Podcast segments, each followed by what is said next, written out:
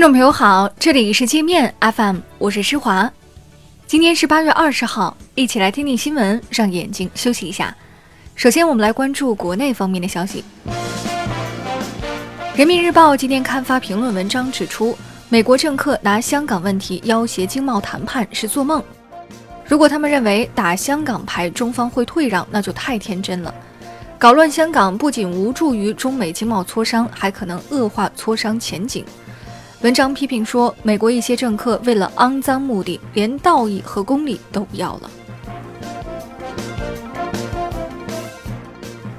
上海市政府发布《上海自贸试验区临港新片区管理办法》，新片区将在电信、保险、证券、科研和技术服务、教育、卫生等重点领域加大对外开放力度，放宽注册资本、投资方式等限制，促进各类市场主体公平竞争。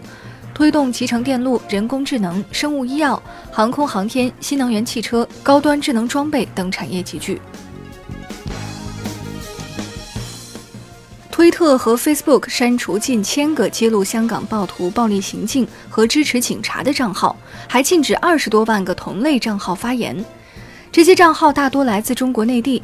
推特和 Facebook 污蔑他们有官方背景，传播假新闻。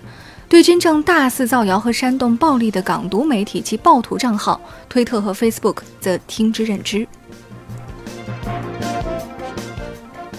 美国政府决定延长华为临时许可九十天，同时将四十六家华为附属公司列入实体清单。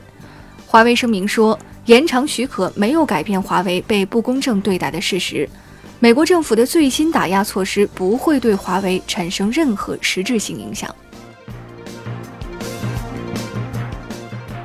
华为在英国又拿下一个 5G 订单，继 EE 和沃达丰后，英国电信运营商 Three 电信公司也正式与华为签订 5G 合同，为伦敦市民提供 5G 服务。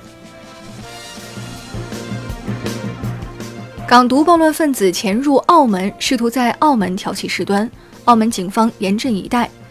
澳门日报今天发表社论，谴责香港激进分子兴风作浪，打着所谓民主的幌子，掩盖其反法治、反社会、反一国两制的真实面目和险恶用心。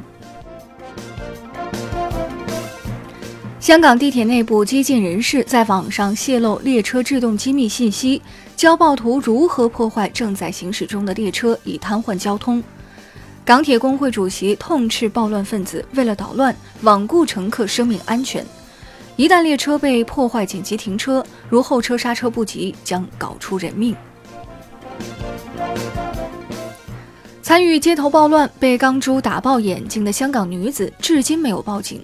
受伤女子据报是黎智英的财务助理，专门负责给暴乱分子发钱，因私吞赃款被同伙报复，吓唬警方。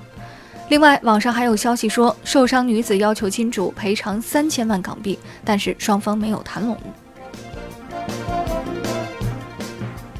网传为推广 5G，电信运营商下调 4G 网络速度，对此，三大运营商客服均予以否认，称并未收到降速通知。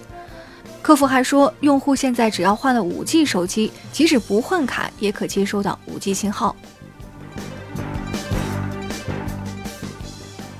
上周驾驶劳斯莱斯堵塞妇产科医院急救通道的北京女子，被行政拘留五天后，警方又调查发现其涉嫌其他违法犯罪。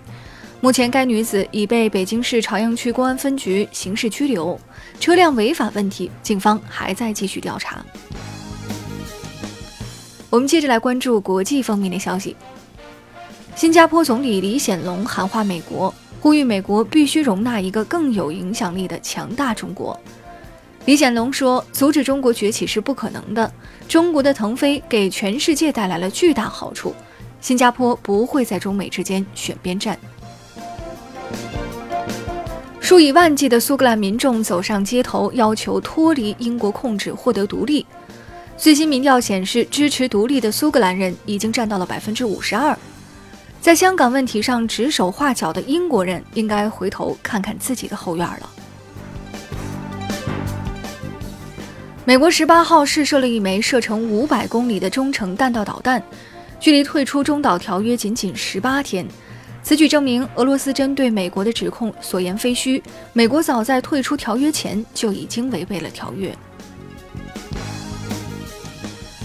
法国总统马克龙要求普京尊重莫斯科非法示威者，普京毫不留情打脸马克龙，说俄罗斯会遵照法律解决此事，绝不会让事态发展成黄背心运动。老挝一辆载有四十四名中国游客的旅游大巴今天凌晨翻车，滚进一条河沟里，已造成十三人遇难，两人失踪，二十九人受伤。印尼巴布亚省发生骚乱，计划前往当地的朋友请注意安全。几天前，印尼一所大学的国旗被人扔进水沟，警方传唤四十三名巴布亚籍学生进行调查。随后，社交媒体上出现这些学生遭到虐待的消息。